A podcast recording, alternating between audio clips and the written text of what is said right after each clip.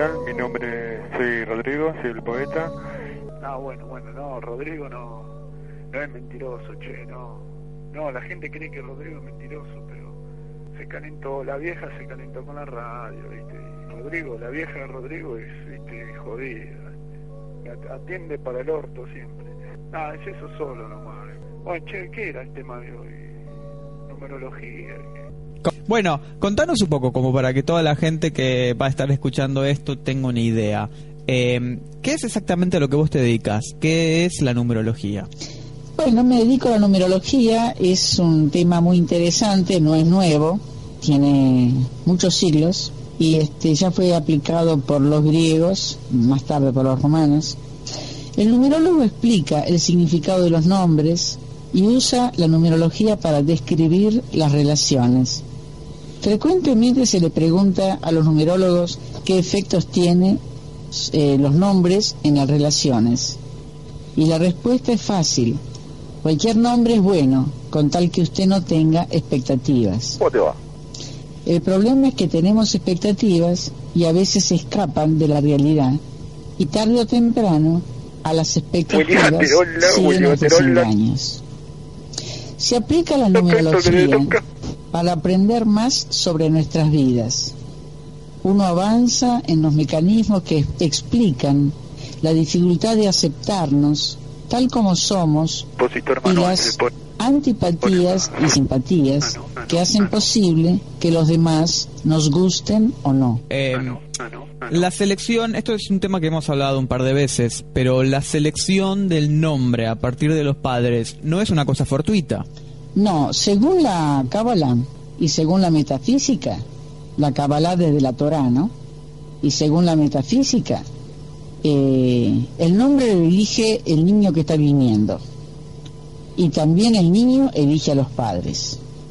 Es un mito, eh, yo estoy estudiando cada vez más, por eso te lo puedo comentar. Es un mito que los padres eligen el nombre. Pero bueno, este, la desesperación de los padres eh, comprarse libros y preguntar a medio mundo qué nombre le pongo a mi hijo o mi hija. Pero de alguna manera podemos eh, creer, ¿no? Que al elegir un nombre que nos guste a nosotros, eh, nos estará proyectando ese gusto, esa felicidad de, tener un hijo sobre la vida del mismo. Ahora, lo que mucha gente no tiene en consideración es que ese nombre eh, puede estar definiéndolo en muchas circunstancias. Sí, seguro que lo define. Este, estoy terriblemente segura que lo define. La persona viene a esta vida y se le da un nombre, en realidad ya lo trae, y define a la personalidad. Y es impresionante cómo cada vez estoy estudiando más, cada vez profundizo más en la atención al público y me doy cuenta, incluso sin hacer totalmente la numerología, hago el nombre y la misión de vida, o sea, la fecha de nacimiento, después el camino de la persona y el alma de la persona y la personalidad, y me salta enseguida cuál es la característica. Y como ya soy también astróloga, me doy cuenta que a veces la numerología me sirve de apoyo a lo que no me salta en astrología.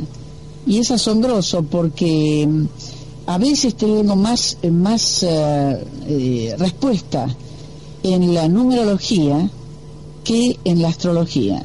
Ambas son buenas, ¿eh? ambas me orientan, me guían.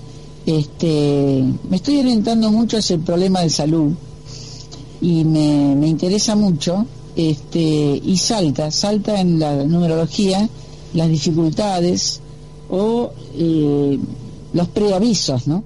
Claro, ¿qué es lo que la mayoría de la gente te consulta en un promedio? Y en promedio este, son los eh, amores. Un problema por el cual no han encontrado solución desde tiempos inmemoriales. Ese es un tema. El otro tema es este, su vida de relación social, aparte del, del amor en sí, ¿no? Su vida de relación. Este, también un tema de trabajo, eh, y un tema de hijos, porque salta la numerología también, este, que hijos están más cercanos u otros menos cercanos. Bueno, Elsa, te agradezco mucho por tu tiempo. Eh, yo creo que tenemos un gran pantallazo de lo que la neurología nos puede llegar a, dar, a informar, a mostrarnos de alguna manera. Te, traté de darte un pantallazo amplio del significado de la numerología. Puede orientar a muchas personas, especialmente a los jóvenes que quieren encontrar un camino o eh, les gustan varias cosas y están perdidos y no saben orientarse. Bueno, no tanto jóvenes, ¿verdad? Bueno, sí, hoy es más es más tardío. En una época, este, un joven de 18 o 20 años buscaba en la numerología o en la astrología, eh, me gustan varias cosas que puedo hacer. Hoy hay gente de 30 o de 35 que está consultando porque eh, está perdido. No es que le gusten varias cosas, sino que está desorientado en su aspecto energético la, numerología lo orienta también, y yo diría más que la astrología, claro. energéticamente hacia dónde tienen que inclinar sus energías. Bueno, ahí está, igual que estaba acomodando un poco. Este,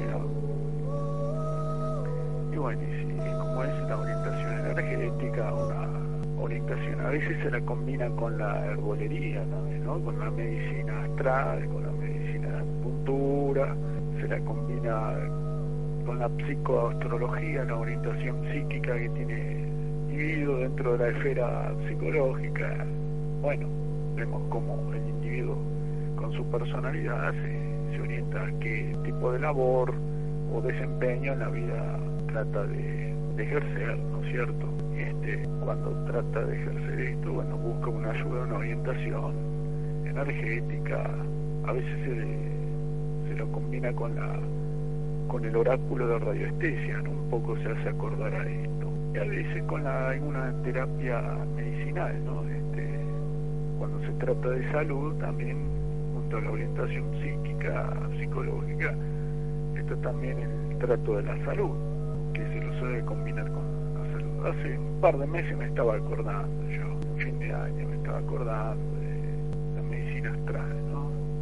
Y estamos, este, está avanzando el punto dentro de la esfera medicinal se está avanzando numerológico, ¿no? ¿Te acuerdas cómo queríamos invitar a Roberto Guardiano? Ah, pero duerme, Guardiano duerme, entonces, a Don Robert. Con alguna experiencia psicológica que haya tenido con la astrología, la psicoastrología o la orientación energética que lleva la numerología, ¿no? tema un poco pendiente, un poco, mejor pende de la medicina, un poco, bizarro, ¿no? A veces cuando se lo trata de unir con la medicina oriental o junto con la orientación psicológica se lo, se lo trata a la persona, también desde el punto de vista homeopático, porque como trata al individuo, la homeopatía acá pasa lo mismo, ¿no? Este, la personalidad del individuo, entonces acá pasa lo mismo, un poco con la personalidad del. Siempre está interesante los temas que tratan desde la personalidad porque a veces se trata de curar los conflictos, de sanar un poco la salud, la enfermedad, ¿no? desde, el punto de vista personal, desde esa perspectiva toma toma otra perspectiva, vamos a decir, este, hablando mal y pronto, toma otra perspectiva. Y eso es importante, porque cómo se cura con diferentes personalidades, como en el, en el tratamiento oriental se habla de los eh, tipo madera, tipo metal, tipo agua, tipo tierra y el tipo los seres, ¿no? Los humanos, todo tiene una mezcla así de agua, aire, tierra, metal, fuego y madera, ¿no? Bueno, tenemos esta mezcla de, calores, humedeces,